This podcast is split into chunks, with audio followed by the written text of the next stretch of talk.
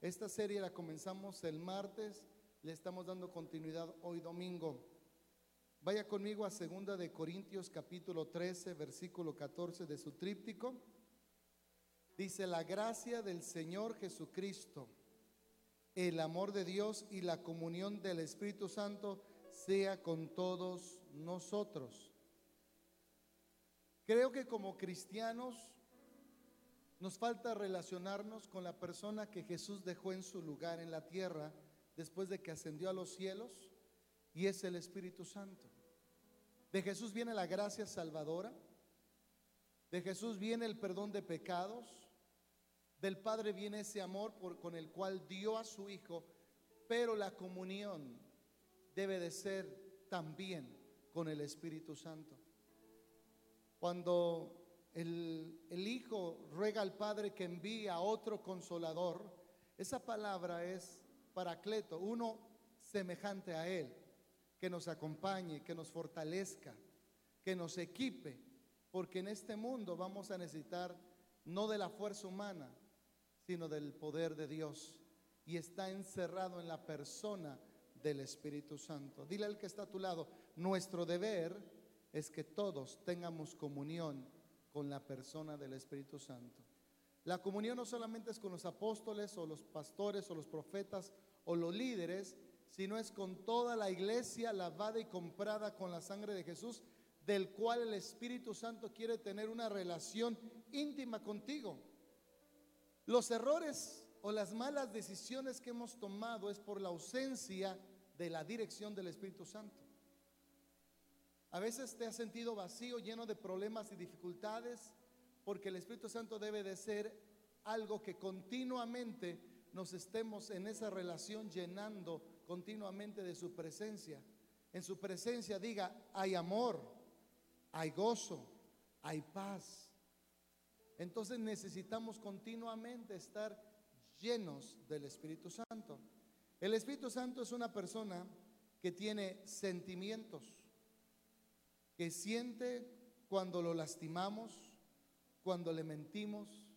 El Espíritu siente cuando tú y yo le ofendemos, cuando no queremos obedecer, o simplemente cuando estamos en una actitud pasiva. El Espíritu Santo, cuando está en nuestras vidas, diga, nos lleva a estar en continuo movimiento. Diga, movimiento. ¿Sí? También es cierto que el Espíritu Santo como persona espiritual que es, tiene intelecto piensa, pero también tiene voluntad. También decide cuando abandonarnos, aunque es lo que menos quiere hacer. Por eso nos resiste, nos suplica, nos implora, nos redarguye para que cambiemos nuestra manera de vivir, para que sigamos siendo su hábitat, su habitación y su morada. Él quiere vivir dentro de ti. Él no quiere ser tu huésped. Él no quiere ser tu visita, Él quiere ser el Señor de tu vida. Él quiere controlar tus decisiones, tus pensamientos, tus sentimientos y llevarte siempre hacia la victoria, hacia adelante. Déjeme decirle algo, hay gente que dice que el Espíritu Santo no tiene un cuerpo. Y yo difiero de eso, porque el apóstol Pablo a los Corintios nos dice, ¿acaso ignoráis que vuestro cuerpo es templo del Espíritu Santo. El Espíritu Santo habita en cada creyente. Donde tú te mueves, Él se mueve. Donde tú te paras, Él se para. Y la gloria de Dios está donde tú estás. Tú y yo nos hemos vuelto portadores de su gloria. Pero el Espíritu Santo solo puede estar un tiempo en nosotros. Porque como seres humanos nacemos, crecemos y morimos. Y cuando nuestro cuerpo vuelve al polvo donde fue tomado, el Espíritu Santo anda buscando más creyentes para seguir estando presente en su vida. Pero la Biblia dice que el mismo Espíritu que levantó a Cristo entre los muertos vivificará nuestro cuerpo mortal. Quien levantó a Jesús de la tumba fue el Espíritu Santo y le dio un cuerpo incorruptible, diga, incorruptible y eterno.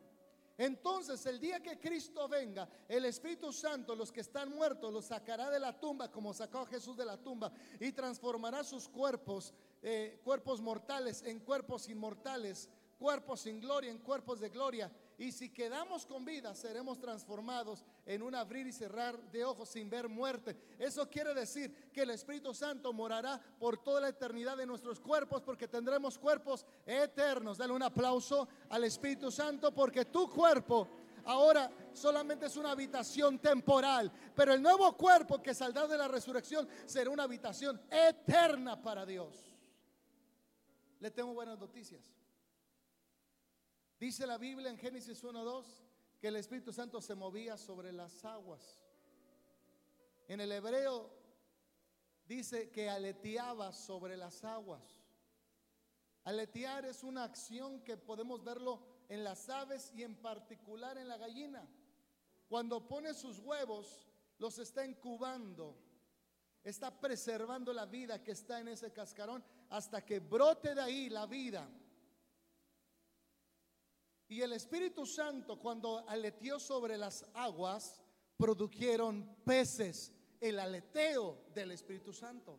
Cuando el Espíritu Santo aleteó sobre los aires, produjo aves. Cuando el Espíritu Santo aleteó sobre la tierra, provocó y produjo todos alma, diga conmigo, todo animal que se arrastra sobre la tierra. Dale un aplauso. Pero cuando Dios pensó en ti, cuando el Espíritu pensó en ti, Dice que Dios te tomó del polvo de la tierra y con tiempo Él diseñó tus ojos, tus manos. Usted sabe que las huellas de cada uno son diferentes porque Dios te hizo diferente, Dios te hizo especial, Dios te hizo único. Nacemos originales, pero a veces morimos siendo copias. Porque la originalidad viene de Dios. Cuando Dios formó al hombre del polvo de la tierra, el Espíritu Santo no aleteó sobre él. El Espíritu Santo hizo algo que no había hecho con la demás creación. Dice que sopló aliento de vida y el, y el hombre se convirtió en un ser viviente, en un alma viviente. Yo no sé a quién le estoy llegando esta palabra. Dios no aleteó sobre ti, Dios sopló su esencia en ti para que tú y yo fuésemos a imagen y semejanza de Dios. Por eso tú y yo tenemos la imagen de Dios porque Dios sopló, no aleteó sobre nosotros. Ya desde ahí somos especiales, somos únicos. Porque Dios diga, sopló aliento de vida. En Génesis 2.7 en la Biblia latinoamericana, usted sabe que me gusta agarrar varias versiones para que la Biblia, usted tenga amor por la Biblia, no importa qué versión sea, es palabra de Dios. En Génesis 2.7 dice, entonces Yahvé o Jehová Dios, formó al hombre del polvo de la tierra y luego sopló en sus narices un aliento de vida y existió el hombre con aliento y vida. El hombre llamado a imágenes semejanza de Dios, diga, por el soplo del Espíritu Santo. Tuvimos identidad, tuvimos semejanza y fuimos semejantes a aquel que nos creó. Usted sabe que la Trinidad participó en la creación del hombre. Cuando dijo Dios, hagamos al hombre a nuestra imagen y semejanza. El Padre portó algo de su esencia, el Hijo portó algo de su esencia y el Espíritu Santo portó algo de su esencia. Diga, soplo de vida. Otra vez diga, soplo de vida. Quiero decirle algo, en Juan 20, 22 podemos ver nuevamente el soplo de Dios. Juan 20, 22, apúntelo en, su tríptico. No está en el tríptico, pero apúntelo para que lo vea después en su Biblia. Dicho esto, sopló sobre ellos, sobre los discípulos, sobre los creyentes y les dijo, reciban el Espíritu Santo. Quiero que pongan atención, el Espíritu Santo solamente ha soplado en ciertas ocasiones no aleteando, soplar. Soplar es poner de su esencia en aquello en lo que va dirigido. Y cuando el Espíritu Santo pone su esencia en la arcilla o en el muñeco de barro, lo convierte en un ser vivo a imagen y semejanza de Dios, diga, por el soplo de Dios. Y el soplo es el Espíritu Santo. Vemos también cómo Jesús sopló sobre sus discípulos y recibieron Diga el Espíritu Santo, vida espiritual. El ser humano necesita vida espiritual y el único que te lo puede dar es Dios, el que te dio el primer soplo en Génesis 1.26. ¿Vamos bien? Pero ¿dónde más el Espíritu ha soplado? Dice la Biblia que toda la escritura es inspirada por Dios. Y la palabra inspirar es que Dios sopló su esencia, sopló su vida en la escritura. Y cuando Dios sopla su vida en la escritura, lo que Él es, diga, lo vuelve a la vida. Diga, lo que Él es, lo trae a la vida. Usted puede leer de salvación y se salva. Usted puede leer de sanidad y se sana. Porque ahí está la vida de Dios soplada en cada cita bíblica. Entonces no es cualquier cosa que Dios sopló. Dios sopló su esencia en cada uno de nosotros. Y dile al que está a tu lado, tú reflejas la imagen y la identidad de tu Padre. Vayamos a Efesios 4:30 en la traducción del lenguaje actual. Mire lo que dice Pablo a los Efesios. No hagan que se ponga triste el Espíritu Santo. Aquí hay un mandamiento, hay una ordenanza de parte de Pablo a la iglesia de Éfeso. En la versión 60 dice, no contristéis al Espíritu Santo. Eso quiere decir que se puede entristecer, puede llorar, lo podemos hacer sufrir por nuestra manera de vivir, por nuestra manera de comportarnos, por la manera de ser. El Espíritu Santo, donde Él habita, Él transforma, donde Él hace casa. ¿Cuántos de ustedes han visto los nidos de un pájaro? ¿Han visto el nido de un pájaro? Donde Él hace casa, aunque sea concreto, ¿qué es lo que Él empieza a hacer? empieza a formar un nido y empieza a buscar pequeñas ramas y va entretejiéndolas con su pico. Luego va buscando paja, luego se va quitando el plumaje y hace un lugar acogedor donde él va a vivir y donde va a crear vida. Entonces cuando el Espíritu Santo quiere morar dentro de ti, Él quiere hacer esa habitación a la manera en que Él se sienta a gusto, a la manera en que Él pueda habitar en nosotros. Pero Él no puede habitar donde hay tristeza, donde hay dolor, donde hay resentimiento, donde hay pleitos y contiendas. El lugar donde Él habita, Él lo tiene que limpiar, porque eh, va a ser ese lugar su morada mientras estemos nosotros en la tierra. ¿Cuántos quieren convertirse en casa de Dios?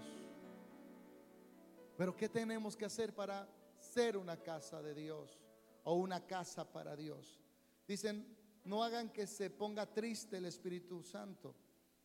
El Espíritu Santo de Dios, que es como un sello de identidad que Dios puso en ustedes. Entonces el Espíritu Santo, diga, es un sello de identidad. Es la manera en que Dios nos identifica. Es la manera en que el mundo espiritual nos identifica. Cuando tú recibes a Jesús, recibes con Jesús el Espíritu Santo que se queda contigo. Jesús te salva, el Espíritu Santo te guía. Jesús perdona tus pecados, el Espíritu Santo te santifica para que no vuelvas a tus pecados. Déjeme explicarle un poquito qué hace el Espíritu Santo en usted. Jesucristo es como aquel que compra un carro, diga, del desguazadero diga del desguazadero, del yonque para los que son gringos. Lo compra, está oxidado, le faltan llantas, le falta pintura. Ya lo compró, diga, ya es suyo. Pero no lo deja así. Lo lleva a un taller donde lo pintan, lo arreglan, le sacan los golpes, le ponen las llantas y todo lo que necesita. Así es, Dios te compró, pero el Espíritu Santo te embelleció. El Espíritu Santo te puso en movimiento. El Espíritu Santo te trajo alegría. El Espíritu Santo te da victoria. El Espíritu Santo te lleva al triunfo. El Espíritu Santo te hace vivir en paz. Esa es la obra del Espíritu Santo después de que Cristo pagó por nosotros en la cruz del Calvario. Es embellecernos, es transformarnos, es cambiarnos, es santificarnos. No basta solo que el pecado haya sido perdonado, tenemos que santificarnos para no volver al pecado. Y esa es la obra que el Espíritu Santo hace con mucho cuidado y dedicación y amor, porque nos ama el Espíritu Santo. Tanto nos ama que Pablo dice que nos anhela celosamente. Él no quiere compartirte con el mundo. Él quiere que seas de su exclusiva propiedad, porque Él tiene planes eternos, propósitos para nosotros.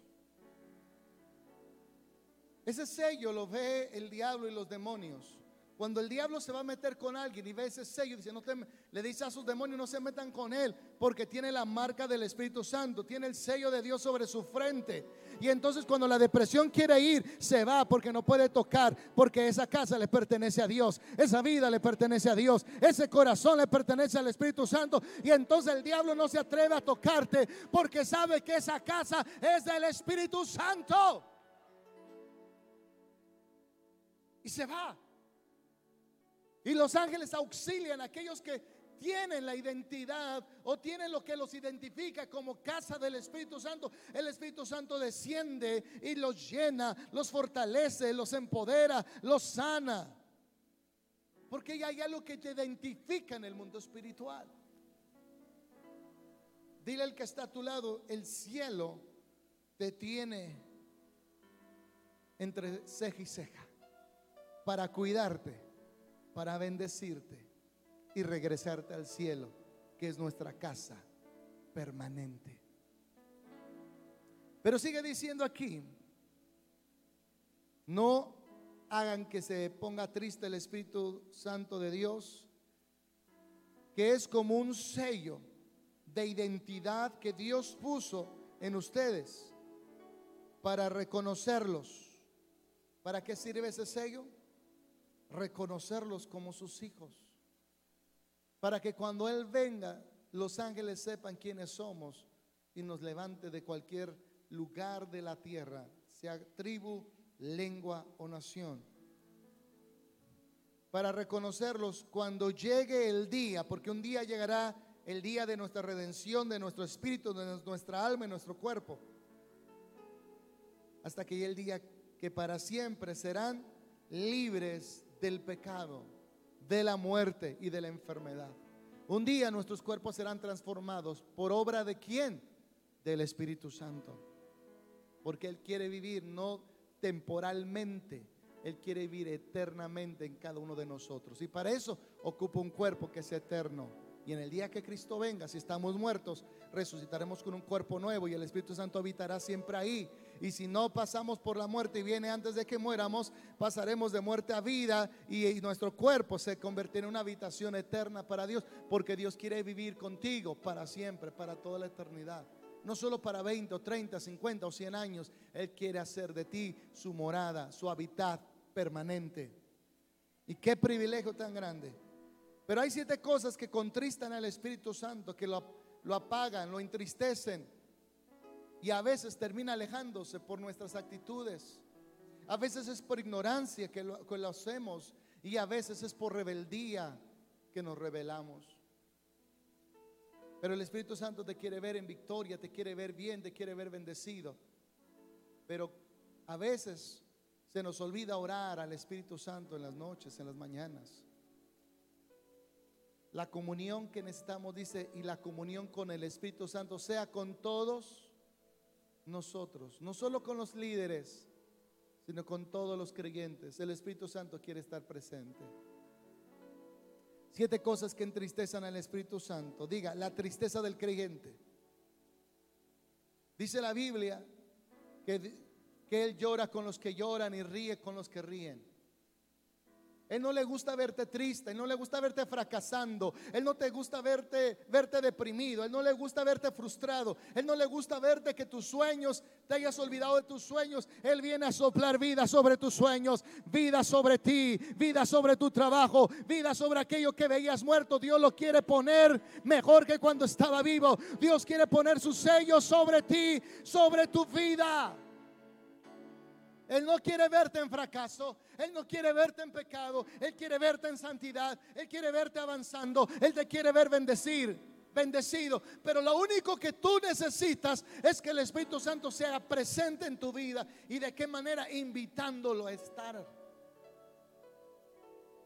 Hace tiempo que yo dejé de tomar decisiones por mí mismo. Ahora Él le dejo el que tome las decisiones en mi vida. Hay veces que hay cosas que nos llevan por caminos equivocados y nos alejan. A veces nos controla la tristeza, la depresión, la ira, el enojo, la ansiedad. Nos controlan a veces el deseo de, venganza. A veces nos controla una copa, un cigarro, la droga.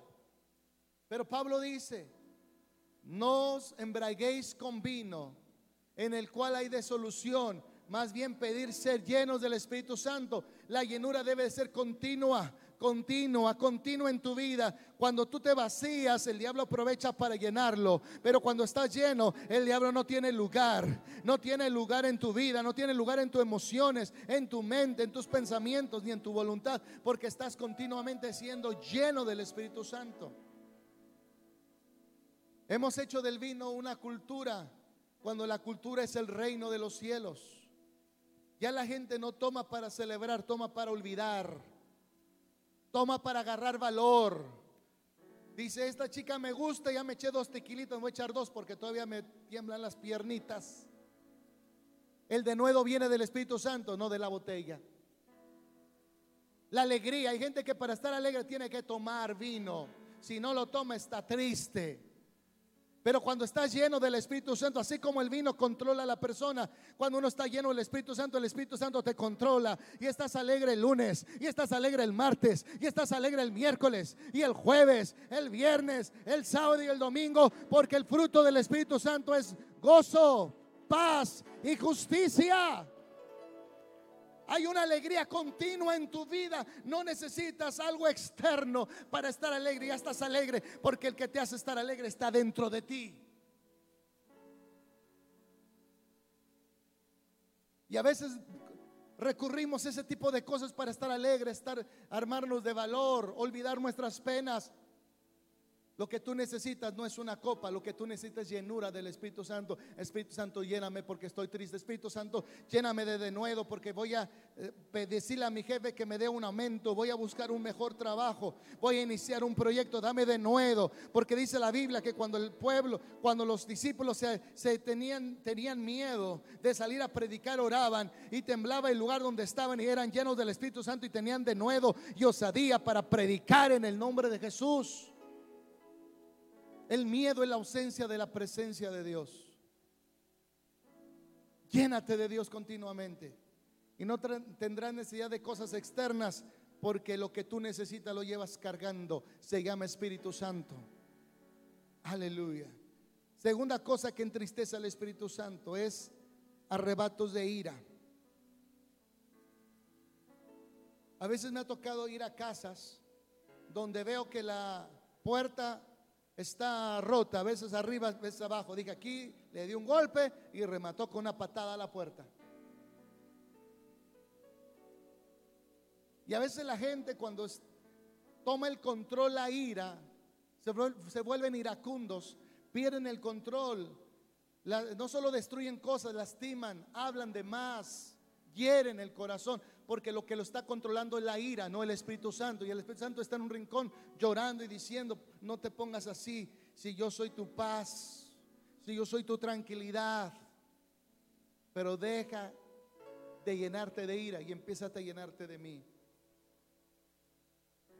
Por eso es que no puedes controlar tu carácter, porque tu carácter se está controlando pero cédele el derecho al Espíritu Santo. Entonces no será tu temperamento ni las circunstancias las que te van a controlar, sino el Espíritu Santo que está sobre todas ellas. Y tendrás paz, aunque el mundo esté en, en agonía, en angustia, tendrás paz. Hay hogares que sufren de violencia verbal, psicológica, física y económica, porque son hogares donde no hay paz, donde Dios está como invitado, no está como señor de tu casa. Lo tratamos como un huésped que sé que al rato se va a ir y voy a dejar entrar otra cosa. Pero cuando tú le dices, Espíritu Santo, quédate con nosotros por siempre, entonces el que va a controlar tu casa va a ser su bendición, su paz, el amor.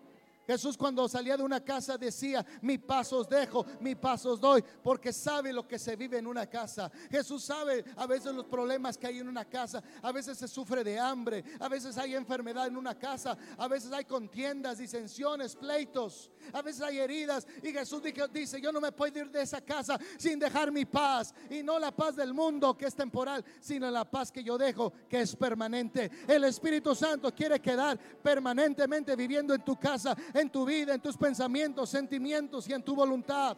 Ya no vivo yo, ahora el Espíritu Santo me controla. Ahora el Espíritu Santo me mueve.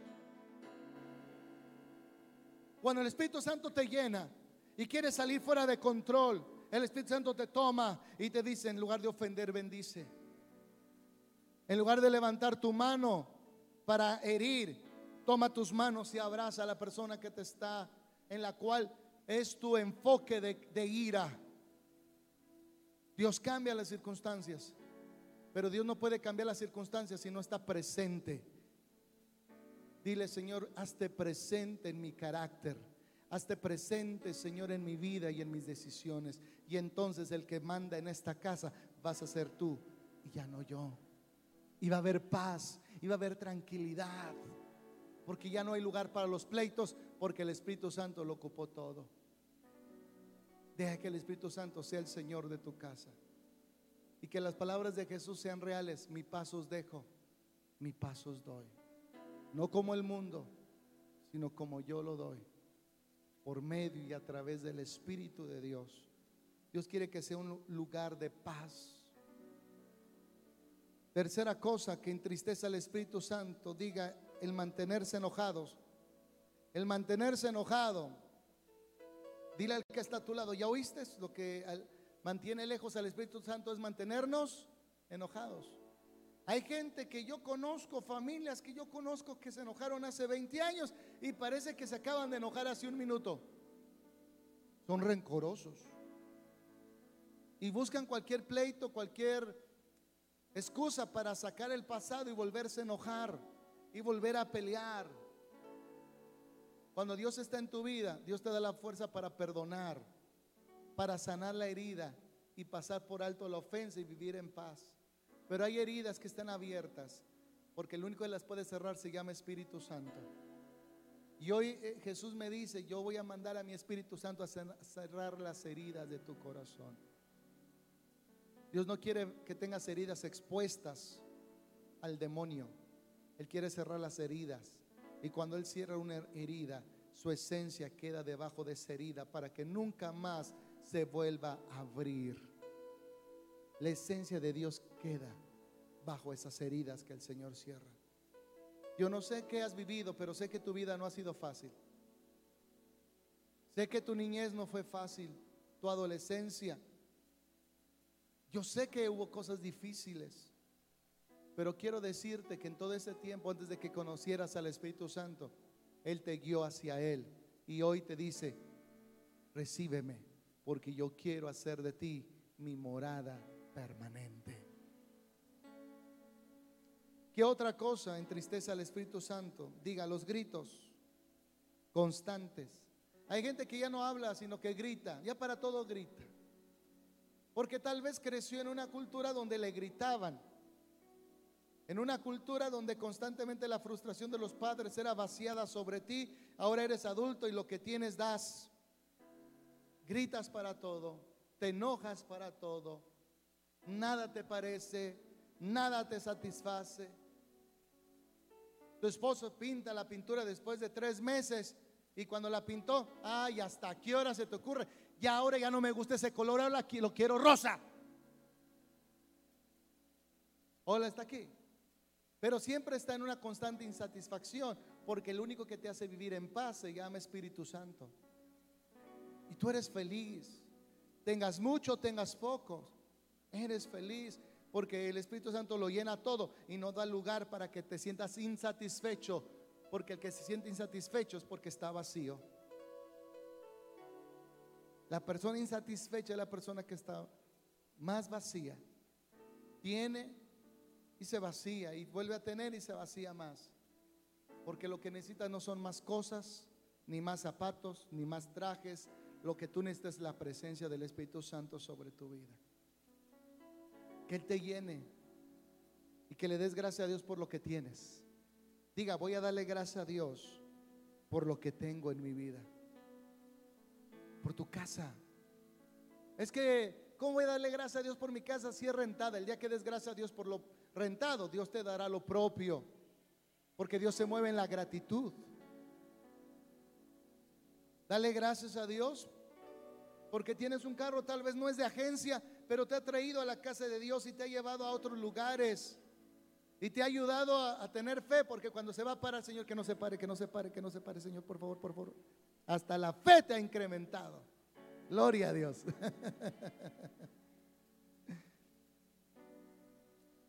David dijo algo bien importante. Bendice alma mía Jehová y no olvides ninguno de sus beneficios. A veces los problemas nos hacen olvidar lo bueno que es Dios contigo y lo bueno que ha sido contigo. Él es quien perdona todos tus pecados. No lo olvides, Él ha perdonado esos pecados. Él es el que sana todas tus dolencias. Caíste en algún pecado, en algún error, en alguna falla él es quien rescata del hoyo tu vida y te pone de pie, porque el Espíritu Santo nunca te va a dejar en la condición que te encontró, te va a dejar mejor que como te halló. Porque el Espíritu Santo lo que toca lo mejora, lo transforma. Porque ahí vas a ver que el Espíritu Santo reposó en ese lugar, porque donde Él camina, Él deja su sello. Número cuatro, el gritar constantemente. Número cinco, el insultar o ofender. Hay gente que constantemente insulta y ofende a sus semejantes. Lo ves en su carro y anda ofendiendo a, los del tránsito. Lo ves en su negocio y anda ofendiendo a, su, perdón, en su trabajo y anda ofendiendo a sus compañeros de trabajo. Ese flojo no trabaja, eh, yo no sé por qué no lo ha despedido el jefe. Y en tu boca hay una constante ofensa, una constante eh, tirarle a los demás. Y eso habla de un corazón que está sucio, que necesita ser limpiado para ver el valor que hay en los demás, para valer que lo, ver que lo que hacen es valioso. Habla de un corazón sucio que quiere, que necesita urgentemente ser limpiado. Porque nada le parece, ve defectos por todos lados, ve errores, ve fallas, critica, murmura. Lo que hace falta es que ese corazón sea limpiado por el Espíritu de Dios. Déjeme decirle algo. Dile al que está a tu lado, nunca vamos a cambiar. Diga, nunca vamos a cambiar hasta ver nuestro pecado. Si Dios no te revela tu pecado, vas a pensar que lo que haces está bien hecho, que lo que haces es correcto, que gritarle a la gente está bien, que ofender a la gente está bien. Hasta que Dios ponga tu pecado delante de ti, te vas a dar cuenta que necesitas hacer un cambio en tu vida. Moisés sirvió al pueblo hebreo durante muchos años en su peregrinaje hacia la tierra prometida. Abrió el mar rojo, descendió maná del cielo, comían godorniz, de la peña brotó el agua, ¿verdad? Todo eso bueno recibieron de parte de Moisés, de parte de Dios. Pero cuando llegaban a su campamento, cuando llegaban a su tienda, cuando llegaban a, descansar, dice la Biblia que ellos empezaban a murmurar en contra de Moisés y empezaban a murmurar. Y la escritura nos dice que mientras ellos estaban murmurando, salieron serpientes, de lo cual la gente fue mordida por las serpientes a causa de la murmuración. La murmuración libera juicio. Y Dios le dijo algo a Moisés muy, diga, muy extraño, muy raro. Haz una estatua de bronce de la serpiente. Qué raro es Dios. ¿Por qué Dios mandó a levantar una estatua de bronce, una serpiente de bronce? Y todo aquel que lo viere se va a salvar, se va a curar. Entonces las personas que no veían, diga, veían a la estatua, morían. Pero aquellos que veían la estatua, diga, se arrepentían de haber murmurado, porque veían que lo que, lo que los había mordido era lo que los estaba matando, la serpiente. Y tenían que arrepentirse. Pero a veces Dios te tiene que mostrar tu pecado a ti para que tú puedas renunciar a tu pecado y el Señor te pueda salvar, rescatar, sanar y transformar. Solo Dios puede mostrarte tu pecado para que te arrepientas y digas, gritar no está bien a mi familia. Pegarles no está bien, hay que abrazarlos, hay que amarlos, hay que hablarles bien. Si hay que corregirlos, hay que hablarles bien. El rencor no está bien, pero tienes que ver el pecado delante de tus ojos para poderte arrepentir, porque si no lo ves delante de ti, lo vas a dejar que te siga mordiendo hasta que, que acabe contigo. Yo le pido, pido al Espíritu Santo que te revele tu pecado delante de ti lo tengas. Le digas, Señor, yo pensé que no era mal guardar rencor, pero sé que es malo guardar rencor. Sé que es malo ser arrebatado. Perdóname Dios porque hoy alcanzo a ver mi pecado. Cuando tú alcanzas a ver tu pecado, te arrepientes y Dios te sana y Dios te restaura. Yo no puedo hacer eso por ti. Solo lo puede hacer el Espíritu Santo. Número 6 hacer toda clase de maldad. Hay veces que nosotros nos llenamos de indignación por cosas que vivimos y a veces decimos sin querer, ojalá que le pase esto, ojalá que le vaya mal. ¿Quién eres tú para traer juicio? Si el que trajo juicio trajo salvación, tú estás para interceder por él, para que él se arrepienta y él deje su pecado y se vuelva a Dios. Si el que era juez vino a salvar, ¿quién somos nosotros para sentarnos en el lugar del juez y juzgar y criticar y difamar?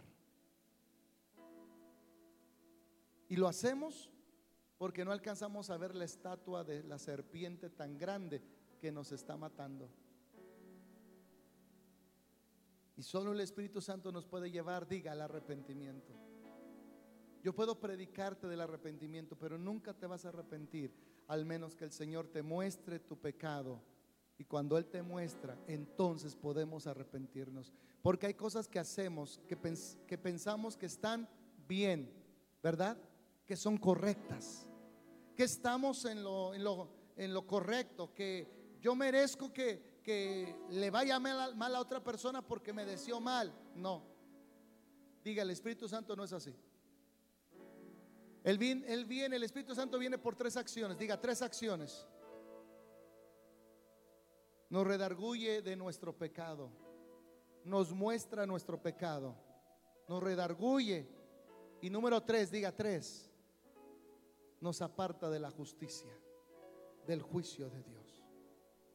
El Espíritu Santo es importante en nuestras vidas. Nos muestra nuestro pecado. Diga, nos muestra nuestro pecado nos redarguye de nuestro pecado y nos libra del juicio de Dios por nuestro pecado. Número siete, no perdonar y ser rencoroso entristece al Espíritu Santo. Porque el Espíritu Santo, diga, habita en el amor. Diga conmigo, el Espíritu Santo habita en el amor. Cuando tú y yo perdonamos, estamos permitiendo que el amor vuelva a brotar en el corazón, que un día hubo amor. Y hay gente que tenemos que perdonar.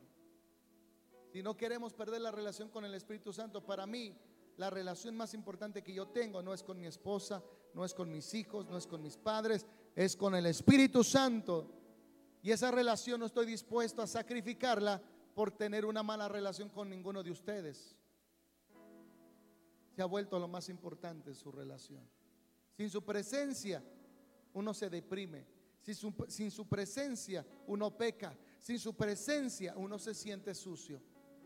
El Espíritu Santo lo que toca lo limpia y lo santifica. Efesios 4, 31 al 32, Biblia Católica Latinoamericana. Ya vimos que en el versículo 30 habla que no contristemos al Espíritu Santo. Y el 31 nos habla de las cosas que acabo de mencionar. Dice, arranquen de raíz de entre ustedes disgustos. Un disgusto son tristezas, son pleitos. ¿Qué tenemos que hacer con los disgustos del corazón? Arrancarlos desde la raíz, desde donde duele, desde donde, desde donde nació, desde donde brotó. Tenemos que arrancarlo y ser libres para que Dios siembre su semilla y el diablo ya no tenga lugar para sembrar lo suyo. Dice arrebatados, enojados, enojos, gritos, ofensas y toda clase de maldad es lo que entristece al Espíritu Santo. Versículo 32. Mire qué hace el Espíritu Santo en un corazón disponible. En un corazón que le dice Espíritu Santo, esto es lo que hay. Aquí está mi corazón. Toma el control de él. Más bien sean buenos y comprensivos unos con otros. ¿Cuál es el deseo del Espíritu Santo? Que seamos buenos. ¿Le puedo decir algo? ¿Me lo permite? ¿Cuántos de ustedes han querido en algún momento de su vida ser malos? No levante la mano. Pero sé que todos en algún momento hemos querido ser malos. Nada más no te la regreso porque soy cristiano. Si no, ya te hubiera dado dos, tres cachetadas si no fuera cristiano.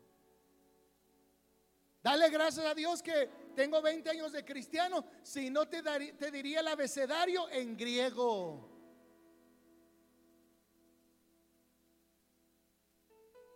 Alguna vez hemos querido ser malos y desquitarnos con los malos pero no podemos ser malos porque nuestra esencia viene de Dios. El ser bueno viene de Dios. Por eso viene el arrepentimiento. Te iba a hacer, pero ya no te hago. Te iba a decir, pero ya no lo voy a hacer. Te iba a demandar, pero te perdono.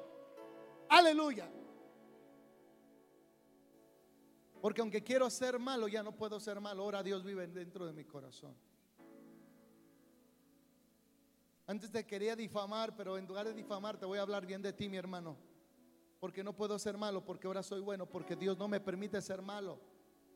Le voy a decir una cosa, cuando una persona se entrega a Dios, diga entrega a Dios. Otra vez diga, se entrega a Dios.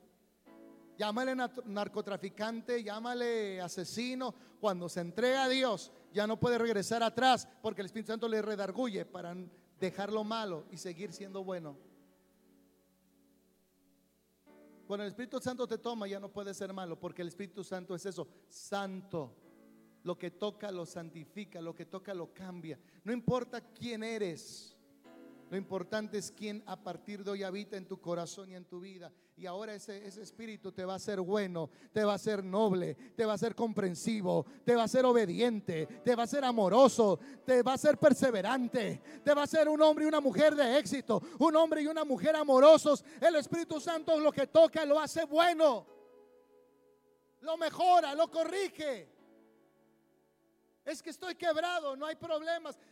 El Espíritu Santo no te va, no te va a reparar, te va a hacer nuevo. A Dios no le gustan las reparaciones. Él le gusta ser gente nueva.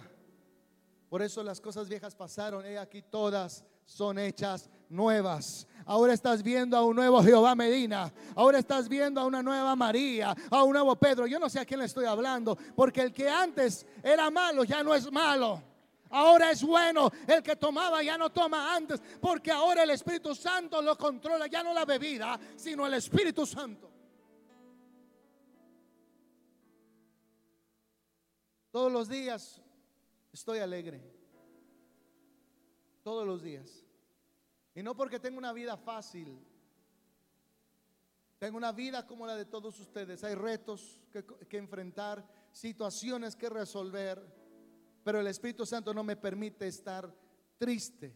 El Espíritu Santo me permite estar alegre, estar lleno de paz y de tranquilidad, porque hace tiempo que yo le rendí mi vida a Dios.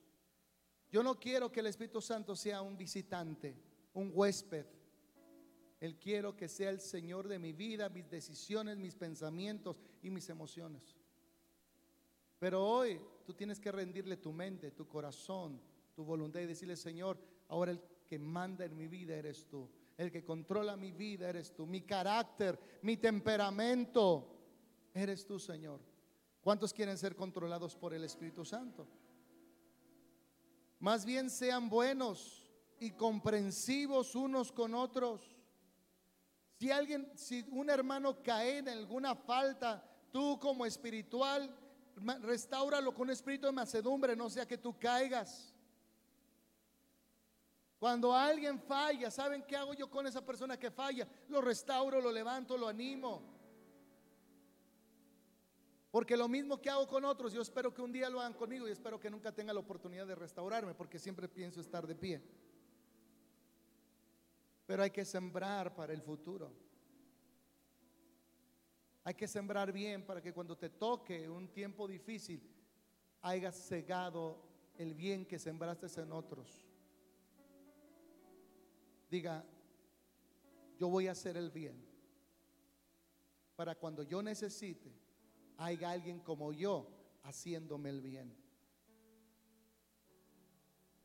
No seas duro, porque contigo van a ser duro. No seas despiadado, porque contigo van a ser despiadados. No seas juez, porque contigo van a ser juez.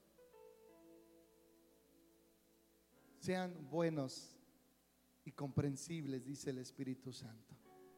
Me gusta vivir en un corazón que decide ser bueno aunque puede ser malo que decide ser obediente aunque puede ser rebelde. Yo quiero ese corazón. Otros, y mire qué más dice aquí, más bien sean buenos y comprensivos unos con otros, perdonándose. ¿Qué tenemos que hacer? ¿A quién tienes que perdonar? A tu hermano, a tu hermana, a tu vecino, a tu amigo, a tu compañero de trabajo, a quien tengas que perdonar. Si Dios vive en ti, si el Espíritu Santo toma en control de tu vida, lo primero que el Espíritu Santo te dice es perdona.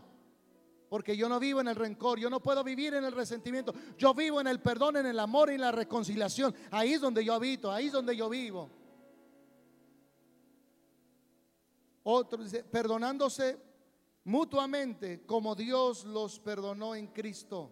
La medida es alta. Si Jesús te perdonó, no te queda otra cosa que perdonar. Hay cosas que debemos que abandonar para mantener una relación estrecha con la persona del Espíritu Santo. Hay cosas que debemos de dejar. Te voy a hacer unas preguntas importantes. ¿Me permite hacerle unas preguntas para ver cómo está nuestro corazón? Para poder entregarle a Dios ese corazón y que lo haga de nuevo. ¿Qué tan seguido explotas? con la gente? Segunda pregunta, ¿qué tan seguido ofendes a la gente? Tercera pregunta, ¿qué tan frecuente pierdes los estribos? Siguiente pregunta, ¿has pensado en hacerle daño a alguien? Lo voy a repetir, ¿has pensado hacerle algo daño a alguien.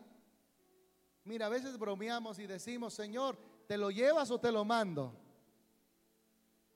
Hola, ¿está aquí conmigo? Eso es una manera disfrazada de quererle hacerle daño a alguien. Lo polvoreamos, lo maquillamos, pero ese corazón tiene que rendirse a Dios. No podemos decirle nada malo daño, daño, eh, daño a nadie. El que es juez se llama Dios. ¿Has pensado en hacerle daño a alguien? Dañar su reputación. Hay gente que habla mal de otras personas. Nada más por verlo quedar mal, nada más para que eh, los demás hablen mal de esa persona. ¿Alguna vez han hablado mal de usted? ¿Le ha gustado que hablen mal de usted? Dígame, si no, le, le ayudo a que sigan hablando mal de usted, porque eso se le da a la gente bien fácil.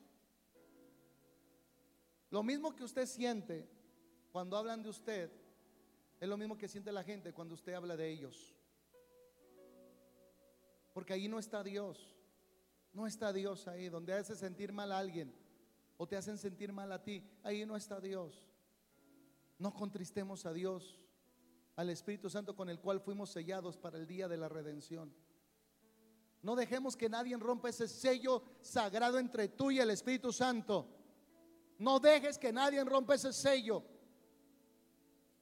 Defiende el sello de Dios sobre tu vida. O deseas que le pase algo malo. De todas estas cosas hay que arrepentirnos para mantener al Espíritu Santo presente en nuestras vidas.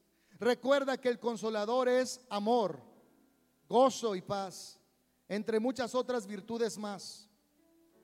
¿Cómo esperas que el río de Dios corra en tu interior con tanto lodo que llevas por dentro?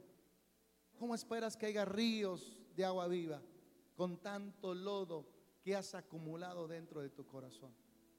El Espíritu Santo tiene que limpiar todo eso. Tiene que hacer un cambio total en tu vida, en tu vida, en mi vida, en mi corazón.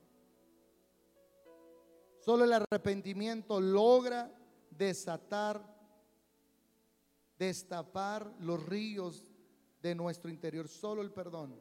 Solo la acción del Espíritu Santo nos puede llevar al arrepentimiento y darnos cuenta que lo que hacemos le desagrada, le entristece al Espíritu Santo.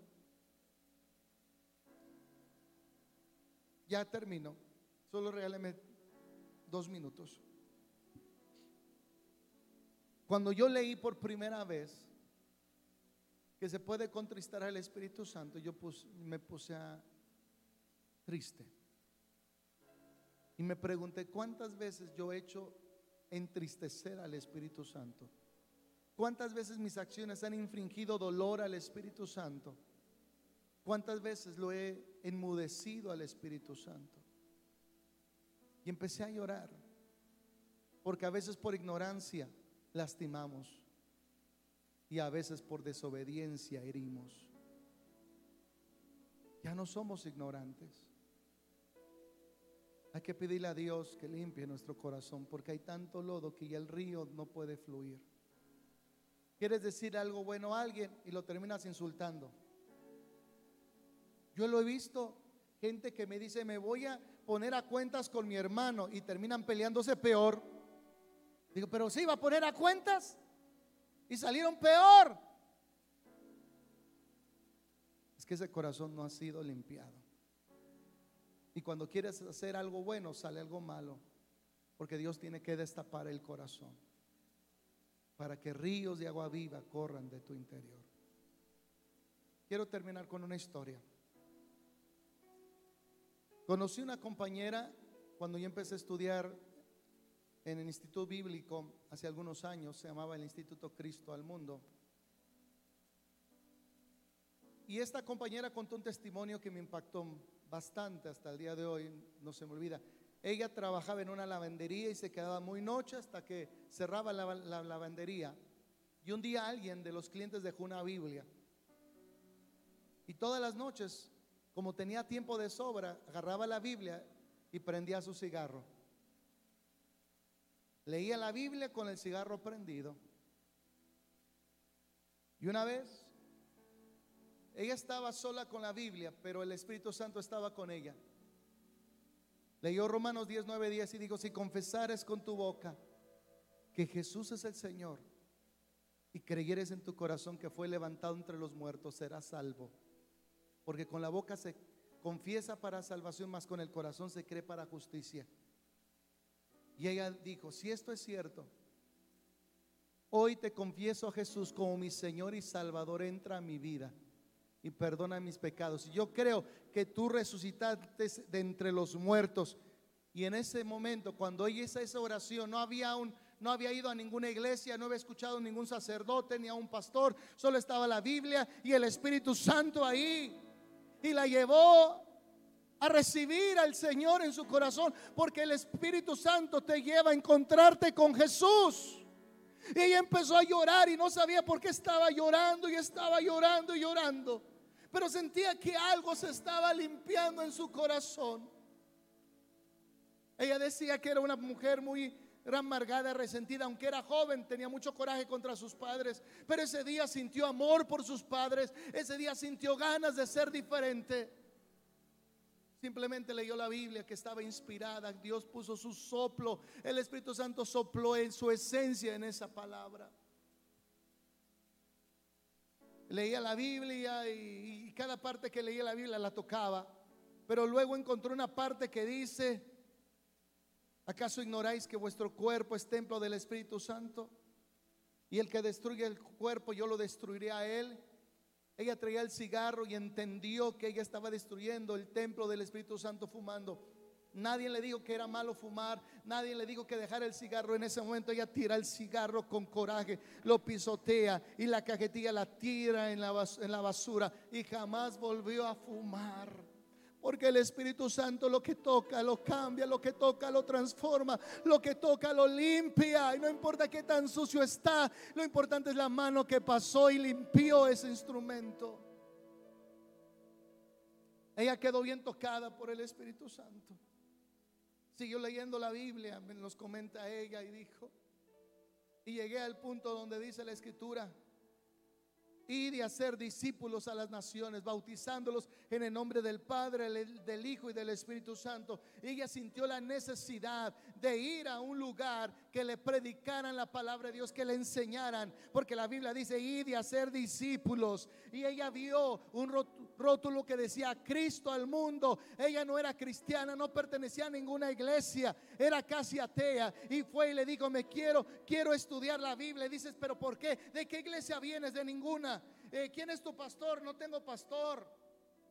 ¿Qué haces aquí? Porque la Biblia dice que tengo que ser un discípulo de Jesús. Y aquí dicen que enseña la Biblia. Yo quiero saber más de Dios. Dios me cambió y empezó a contar su testimonio de cómo Dios en esa lavandería la lavó, la limpió y le quitó toda arruga de su alma. Dice, pero lo único que te hace falta es ser bautizado. Y dijo, yo eso vine. Yo quiero ser bautizado. Y nadie le había dicho que tenía que bautizarse más que el Espíritu de Dios. Y en esa semana el director del colegio la bajó a las aguas y las bautizó hizo algo que no había hecho con nadie, porque el instituto bíblico era para los cristianos pero jamás entendió que el Espíritu Santo tiene lugar para uno más, tiene lugar para uno más. No importa si está en las drogas, no importa si está en el alcohol, no importa si es homosexual, hay un lugar, hay un lugar más para ti. El Espíritu Santo tiene un lugar para ti. Tal vez no hay en tu casa un lugar, tal vez en las calles ya no te quieren, pero hay un lugar de Dios, hay un lugar que Dios tiene para ti y hay lugar para ti. No importa tu pecado, no importa tu pasado el Espíritu Santo dice, hay lugar para ti.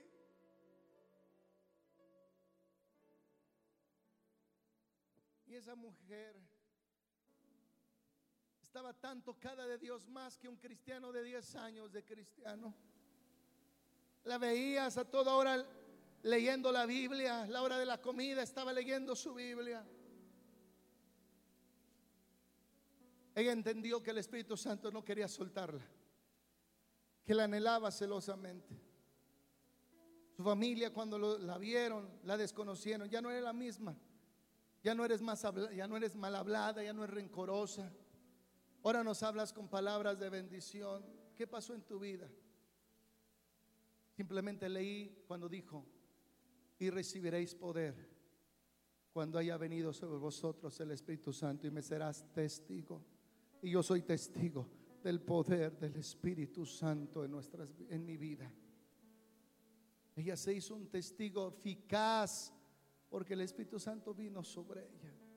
Ahora el Espíritu Santo quiere venir sobre ti, sobre ti, sobre ti, sobre ti.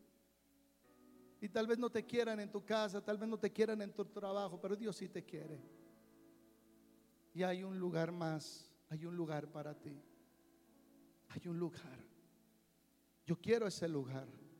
Al lado del Espíritu Santo. ¿Quién quiere ese lugar? Póngase de pie, yo siento al Espíritu Santo. Él no solamente se quiere mover en este lugar, Él se quiere mover dentro de ti. Conmover tus entrañas, conmover tu corazón, limpiarte de todo ese lodo que te ha echado el mundo, ese lodo en el cual te ha arrojado la gente encima. Él quiere limpiar ese lodo y hacer que de tu interior corran ríos, ríos de agua viva. Aquí está el Espíritu Santo. Él está aquí para limpiarte, para cambiarte. Él quiere hacer de tu corazón una habitación permanente. Yo siento al Espíritu Santo. Espíritu Santo, perdóname. Dile, perdóname por haberte entristecido tantas veces. Perdóname por haberte lastimado, Espíritu Santo, otras más. Perdóname cuando lo hice por ignorancia y perdóname cuando lo hice por rebeldía. Pero yo lastimé el corazón más puro, el más limpio que es el tuyo. Aunque tú me anhelas celosamente, yo no te anhelaba. Aunque tú deseabas estar conmigo, yo no deseaba estar contigo. Pero hoy mi pecado me ha sido revelado delante de mí. Yo no necesito más del mundo. Yo ya no necesito más rencor en mi vida. Yo ya no necesito más gritería en mi vida. Yo ya no necesito más cosas en mi vida. Te necesito a ti, Espíritu Santo. Ven y mora en mí. Espíritu Dios, ven y mora en mí. Sé tú el dueño de mi vida, de, de mis pensamientos, de mis sentimientos, de mis decisiones. Yo me rindo plenamente a ti, Espíritu Santo. Yo me rindo plenamente a ti, Espíritu Santo. Si quieres venir al altar, ven. Pero no ignores al Espíritu Santo. Él te quiere limpiar. Él quiere vivir dentro de tu corazón. Él no te quiere igual. Él no te quiere quebrado, Él no te quiere lastimado, Él te quiere sanado, Él quiere restaurar tu corazón. Pero dale una oportunidad al Espíritu Santo que sea el Señor de tu vida. No endurezcas tu corazón. Él siempre te ha andado buscando. Y cuando será el día en que tú vengas y lo busques y le digas, Señor, aquí estoy. Sé que te he lastimado, te he herido con mis actitudes. A veces ha sido por ignorancia, a veces ha sido por rebeldía, pero ya no quiero. Ya no quiero. Cámbiame, Señor. Transfórmame. Transfórmame, Espíritu Santo. Y lléname de todo lo bueno, de todo lo justo, de todo lo puro, de todo lo amable. Llena mi corazón. En el mundo aprendí tantas cosas. Aprendí a cómo lastimar Aprendí cómo herir, aprendí cómo guardar rencor, aprendí en el mundo a odiar. Pero nadie me enseñó a ser bueno. Más que tú, Espíritu Santo. Más que tú me enseñaste a ser bueno. Solo tú me enseñaste a ser bueno. Y sigues teniendo compasión de mí. Espíritu Santo desciende sobre cada uno de nosotros. Y quédate con nosotros, Espíritu Santo. Quédate con nosotros. En el principio Él se movía sobre las aguas y hoy se mueve sobre mí en el principio. Él se movía sobre las aguas y hoy se mueve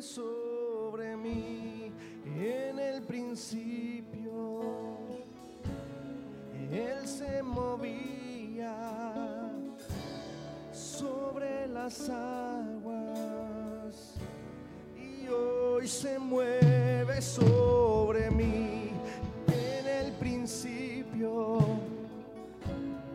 Él se movía sobre las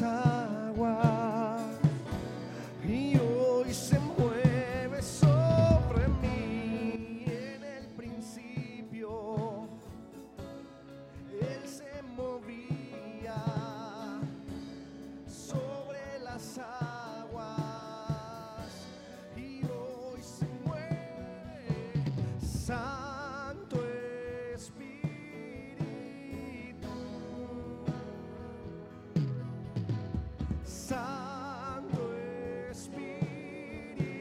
Abre tu boca, iglesia, invócalo.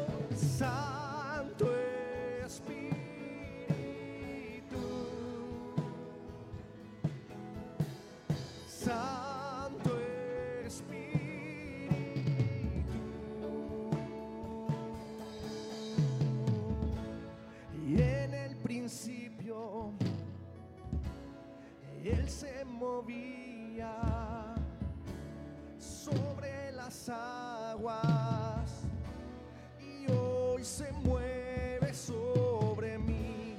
Y en el principio, En el principio, Él se movía, Él se movía sobre las aguas. sobre las aguas